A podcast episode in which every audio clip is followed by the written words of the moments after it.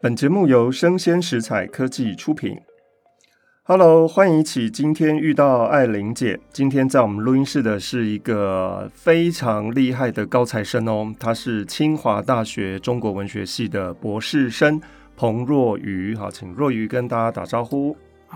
大家好，我是若愚啊，我现在就读于清华大学中国文学研究所博士班二年级。那我也是钟老师的硕士研究生，呃，曾有幸跟随老师学习了许多。今天非常高兴能够再次同老师一起交流，看我们如何从好莱坞神经喜剧的角度去观察与阅读张爱玲。若愚的硕论是做一个很有趣的题目哦，神经喜剧。那我们以前讨论张爱玲的时候，是用神经喜剧的角度去讨论她的电影剧本，这样子的做法比较多。但若雨选了一个非常好的角度，是用神经喜剧来看张爱玲的小说。所以你的硕论大致上是在做什么？呃，我的硕论大致上就是在从好莱坞神经喜剧的角度去看张爱玲小说的，就是喜剧性。嗯，因为我们通常会认为说张爱玲的小说它是葱绿配桃红的，对它是那种参差对照的一种苍苍凉美学，对，但其实也有很多的呃文学评论嗯蛮家好玩的地方啊、对注幽意到默了的地方，，对嗯，它其实有很喜剧性的一面。对，那么我就在想，这个喜剧性的一面跟张爱玲她喜欢看电影，尤其是当时上海风行的好莱坞的对喜剧电影，对它是否有着呃一定的关系呢？对所以我就打算从这个角度去看张爱玲，她从好莱坞神经喜剧中汲取到了哪些营养，并且化用为了她自己小说的一种独特的创作方式。对，所以做这个题目可能要再涉猎一下三四零年代的美国好莱坞的神经喜剧的电影啊、哦。，对，那这是一个非常有趣的研究。好，请若愚告诉我们一下，到底什么是神经喜剧啊？呃，神经喜剧，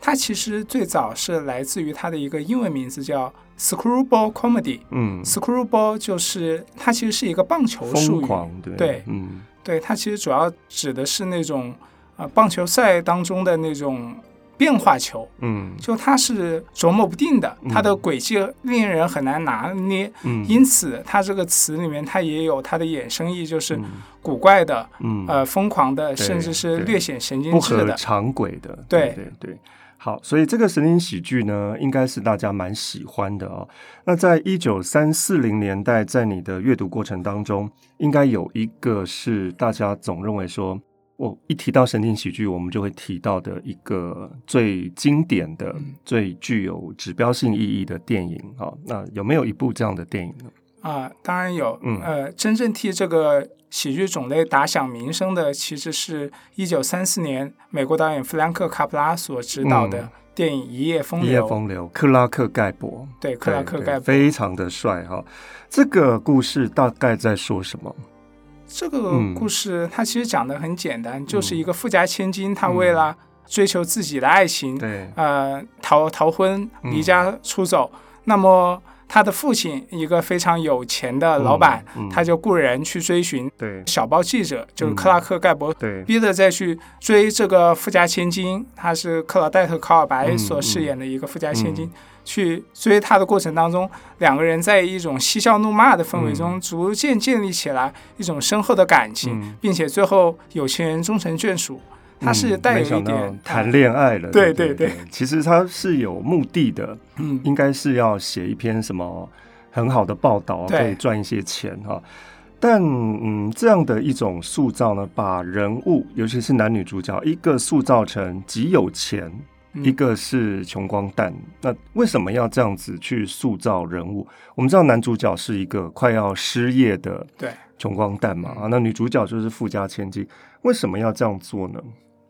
呃，因为这样通常它是会比较有反差感的，嗯，而且好莱坞神经喜剧，它某种意义上来说，它其实是强调阶层的弥合，对没所以它错必然嗯会要有一个上流社会的人跟一个下层社会的嗯人，他们之间要从最初的对立嗯到最后的，就是、呃。和解、哎或者和是和解呃相爱相啊爱对对，所以它有一个好莱坞神经喜剧有一个重要的一点，就是、它通常意味着两性的结合嗯嗯是阶级的弥合。哦，对，非常。我们现在偶像剧好像也是这样嘛，对，什我么们现在千金啊、嗯配穷光蛋，或者或者是是相灰反姑过来娘遇到的，白马王子，对对对，都什么类似总裁系列是的什么都是这样哈、哦。所以这个影响还真的蛮久了诶，从嗯三零年代一直到现在二十一世纪二零年代，对，整个快要一模百式年了耶，大家都还在复制这样的一种喜剧的模式哈。是嗯，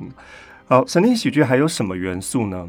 除了说男女主角在经济上面有一种对立性之外，好，嗯，神经喜剧，它顾名思义，它就是呃一个有些古怪、有些疯癫、略显神经质的人，他卷入到了一系列的俏皮有趣的事件之中。嗯其实，美国电影学者托马斯·沙兹他就指出，他其实并没有什么很独特的那种视听上面的见解，或者是开创性的元素手法，嗯但它有一个跟以往的电影都大为不同的地方，就是它是一一种极其重视听觉的电影。嗯，怎么说？听觉、声音，对，嗯我们以往经常会说，呃，戏剧是七分在听，三分在看。那么电影它是七分在看，三分在听。对，但神经喜剧完全颠倒过来了，嗯它让观众所有的注意力都集中在男女。呃，主角之间的争吵，之间的博弈，嗯他们永远都在喋喋不休，永远都嗯一直在针锋讲相话对对对对。机关枪式的语速是它一个最对，明所显以的标这志。个剧本它是需要蛮多的智慧的，因为你在塑造人物的对谈的时候要有趣，而且要针锋相对，那不容易诶、这个嗯剧本，嗯所以观众要觉得说哇，那个每一句话都很有意思哦。那这个东西，我觉得张爱玲真的有做到，对在她的某一些作品当中，我记得有一些很繁复的对话都可以算是有神经喜剧的元素是哦。好，那我们再回到神经喜剧，除了说男女主角经济的对立，还有唇枪舌剑之外，还有没有其他的神经喜剧的必要的元素？呃，声音喜剧它还有一个必要的元素，就是它其实是讲述的一种新旧文化的之间的一个对峙嗯和差异。嗯我们经常可以看到的是，就是一方面它可能是。尤其是女性角色，嗯它往往代表着是一种很主动，不管是求爱、嗯追爱，亦或者是在选择男人上面，他们具有极强的独立意识嗯然和后自有觉性现。代女性的对味道哈，是的嗯，那男性可能就会相对啊来说比较保守一点，男性相对来说比较保守一嗯点，甚至可能刻画成了跟以往好莱坞的英雄式的男嗯性截然不同的一种、呃丑丑角式嗯的人物的角色。哪怕像克拉克·盖博那么帅，嗯但是 他在哎过程当中也是屡屡受挫。比方说，他拦那个呃顺风车，哦，对，他始那终段都很有拦不趣到。对对对但他很自傲欸诶，他说他很有经验，他说哦，你看到什么车就要用什么步骤、对什么方法哦。那如果你看到那种很很有钱的，就要怎么样；如果看到破破车，你就要怎么样。还告诉女主角说他可以写一本书，对不对？是但没想到呢，呃，没有一台车为他停留。停留对，然后后来女主角好像就伸出了他的大露腿，出他大腿嘛，就马上就有车对停下来。好，所以这算是一个在塑造克拉克盖博形象上面的一个小小的缺憾，但这个缺憾是可爱的。是的，因为在整个克拉克盖博的形象上面是，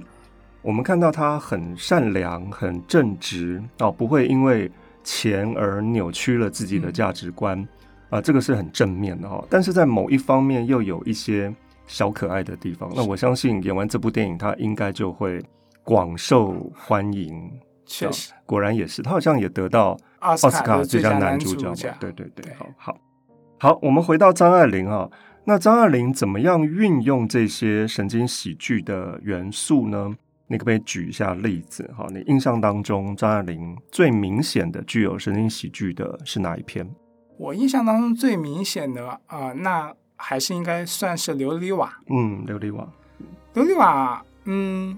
它主要一个体现在我们刚刚也谈到的神医喜剧，它对男性角色的那个塑造和对女性角色的塑造是截然不同的。女性往往更加主动，男性更加被动。那么在琉璃瓦中，其实也是这样的。它有一个非常简奥斯汀式的那种开场，嗯他说：“女儿是家累，是赔钱货，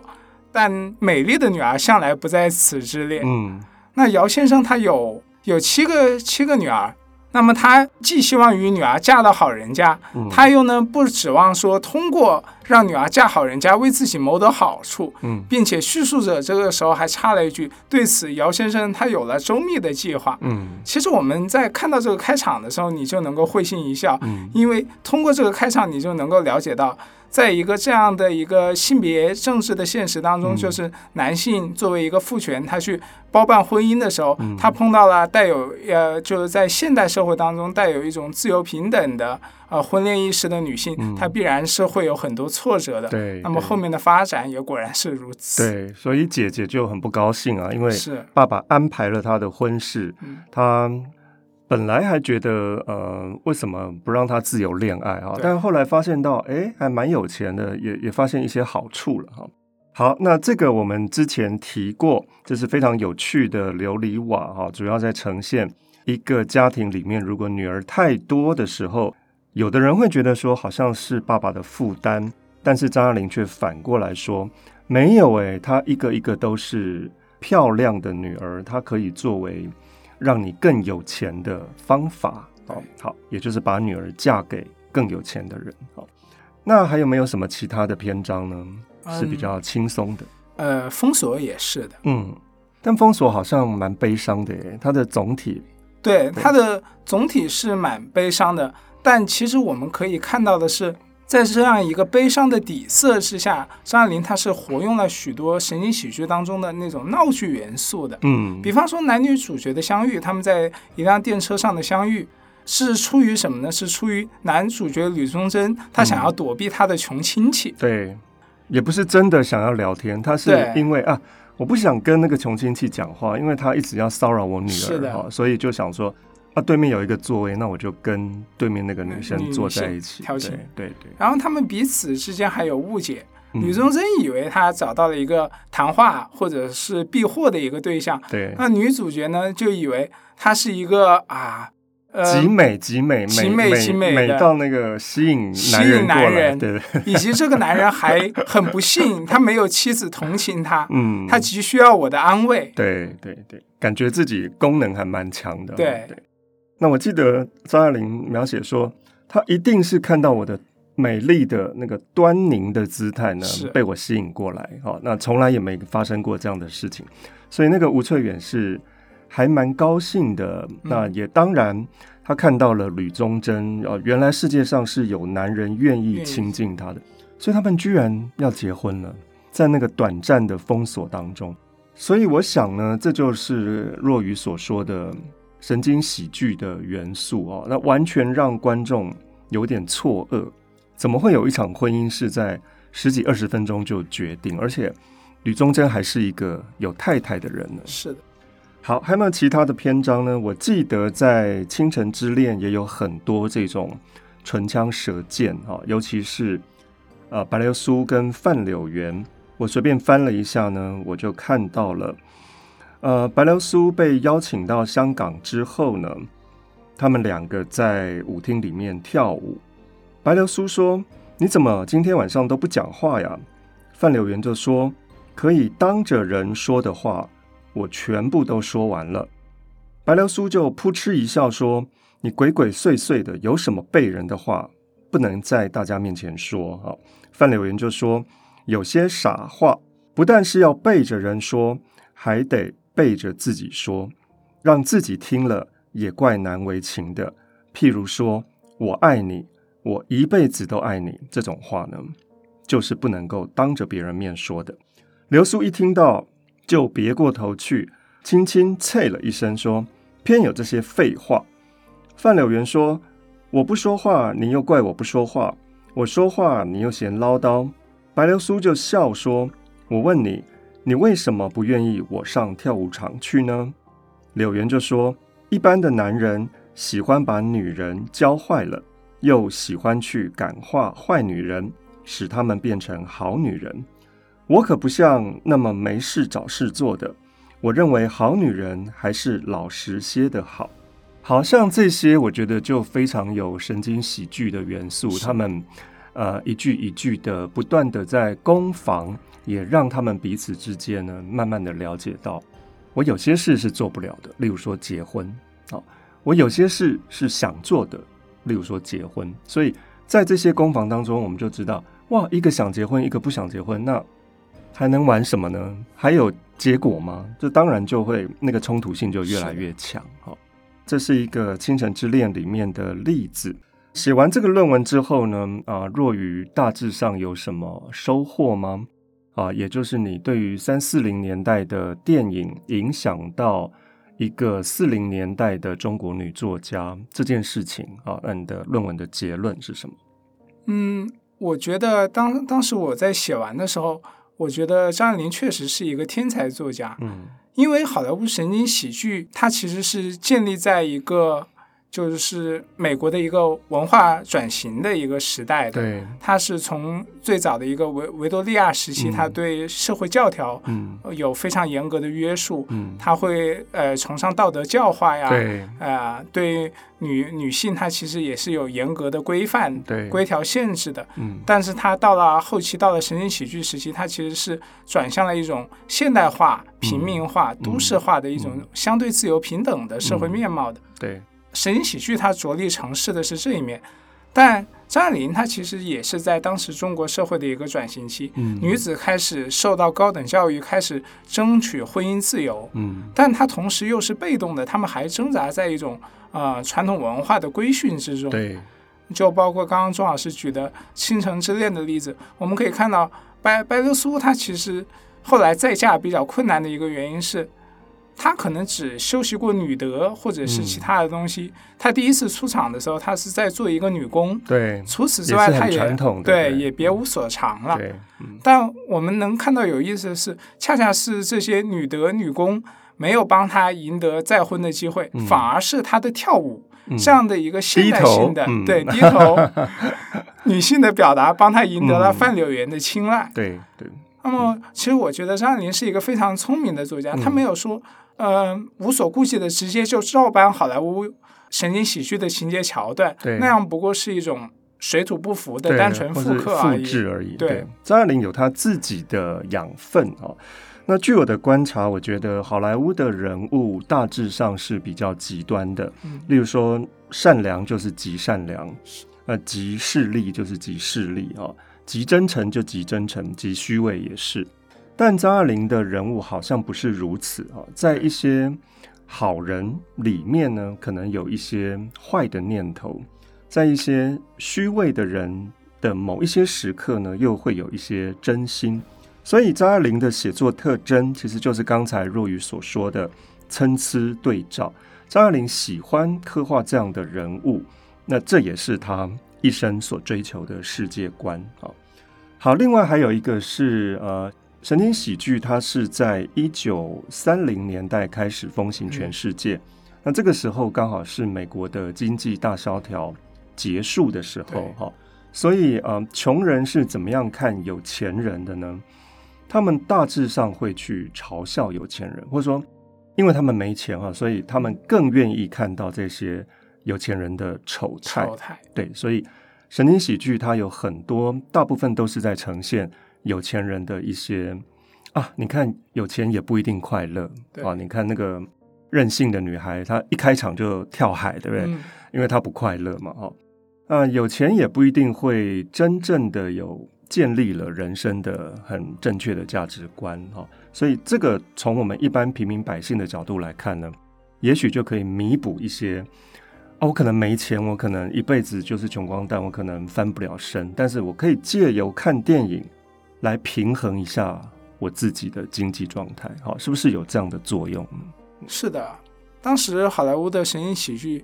我们刚刚也讲到了，它其实主要侧重于一个阶层的弥合。嗯，它要么讲述的是下层社会虽然贫穷，但是他精神富有，啊、嗯对他性格达观。对呃，要么他讲述的是上上流社会虽然很富有，但是呢，他并不自由，嗯或者并不快乐，对亦或他很笨拙，对远不如下层社会的人啊、嗯聪明、善良、勇敢、主动。嗯，对。好，另外一个是团圆哦，团圆也是神经喜剧，也许是一个很重要的元素。我们看到在《一夜风流》当中，最后那个床单被是呃推掉了嘛，哈、嗯，啊，这个杰利可强，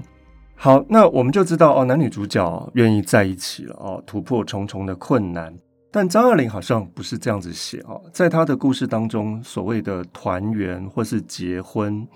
好像没有这么圆满呢。对啊，若愚的观察呢？嗯，我觉得庄老师讲的很对，因为呃我我们在看那个呃《一夜风流》，我们还是直接将《一夜风流》跟《倾城之恋》做对比的话，一夜风流》它是随着那个白布的呃被拉扯下来，它象征的是两人的结合，当然同时也是两个阶级的弥合。对，但是在张爱玲这里的话，我们可以看到白流苏她最终是得到了范柳园，嗯应该来说她是心愿得偿了。嗯，并且范柳园的俏皮话也不再就是对他说了，而去对外面那些女人说。嗯对某种意义上来说，他是承认了她是他的妻，是他的正室。对，但是从这一个角度来说，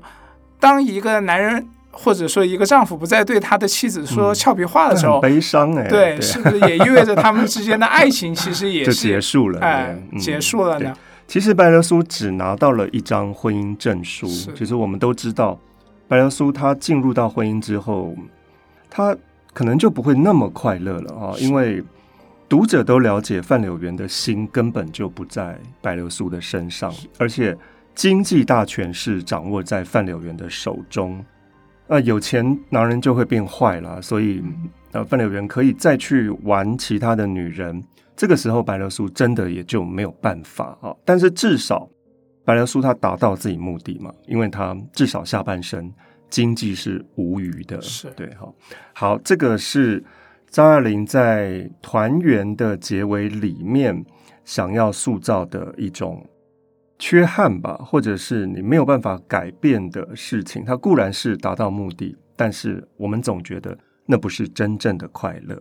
好好，最后我们看看若愚还有没有什么补充的。嗯，我就补充一点吧，就我们刚刚讲到张爱玲和好莱坞神经喜剧的差异的话，嗯这样提了一点，就是一个主动性的那种喜剧色彩和一个被动的喜剧色彩。嗯因为我们在神经喜剧里面看到的，通常都是女性主动出击，嗯她去追击男性，嗯她去掌握着他们在这个情感博弈中的优势和主动权。嗯比方说像《淑女一服》中，芭芭拉·斯坦威饰演的主角，她看到男主的时候，和是一个亨利·方达饰演的有钱公子，嗯虽然很有钱，但他很憨直，嗯他没有什么智慧，嗯他经常在人前摔跤，丑态百出。嗯 所以他讲了一句很有名的话，他说：“我需要他，嗯就像斧头需要火鸡。什么意思？ 斧头需要火鸡就是他忍忍不住要将他作为一个待宰的羔羊，啊！好好，呃，要要去捕食了。 OK，然后他这个时候，他对他的父亲，呃，嗯跟他一个骗术集团的人，他也讲了一句话，他说：“这个时候你可以开始下注了。嗯，”但大家可以找好看目标呃了，看到对那不对个片子的时候，你会注意到很有趣的是，他虽然是在对他的那个骗子父亲讲这句话，嗯但是镜头是给到女主角的特写的，也就是嗯相当于女主角实际上是对观众在讲的这句话嗯、。心里的话，对嗯，带有一种挑衅意味的，嗯告诉观众说：“你们现在可以开始下注了，嗯嗯嗯我能够成功，呃，把它拿到手吗？嗯手到擒来吗？”嗯，所以这是好莱坞神经喜剧它比较主动的地方。嗯但我们看张爱玲的喜剧呢，我觉得她始终是有一种被动的嗯那种喜剧性在。对，就像嗯庄老师刚刚讲的，它里面他经常会讲到一些好人，嗯但好人在张爱玲这里他是很有揶揄性的，嗯比他较负面的，对比比较负面的。嗯我们看他所形容的好人，比方说像那个佟振宝。嗯啊、他是个好人，但是他在那个跟那个红玫瑰他们之间王，王、家蕊的嗯那个性关系之间，他是完全处于一种被支配地位的。嗯他只能呆呆的在那里等待着被诱惑、嗯被取悦。他其实在这一段关系当中完全没有主动权，对只能接受自己作为一个被动的客体。对，他被社会制约了，因为是他的想要当一个百分之百的好的这个优秀的社会青年嘛，所以他即使对红玫瑰是有意思的，但是他嗯完全是拒绝。哦还有那个《红鸾喜》中的娄萧伯。嗯啊，嗯他也被认为是一个好人，嗯他是一个从美国回来的、嗯道地的呃知识分子、对读书人，读书人，对，但是我们看到他每每大发议论、议论家国时尚的 时候，其实并没嗯有人在听，对对甚至连他的太太也觉得无聊，很烦啊拿起对啊呃一双嗯鞋子去补。对她宁可去补鞋子，也没有对信心听丈夫大发议论。对，这都是张爱玲对人物的嘲笑。是对的对，好，好，今天聊得非常开心，我们就在这里结束。希望大家能够多多的去看美国好莱坞的神经喜剧，也许你就会发现到，在张爱玲的小说里面还有我们没有发掘到的元素。好，希望以后我们还有机会再遇到艾琳姐。好，拜拜。再见。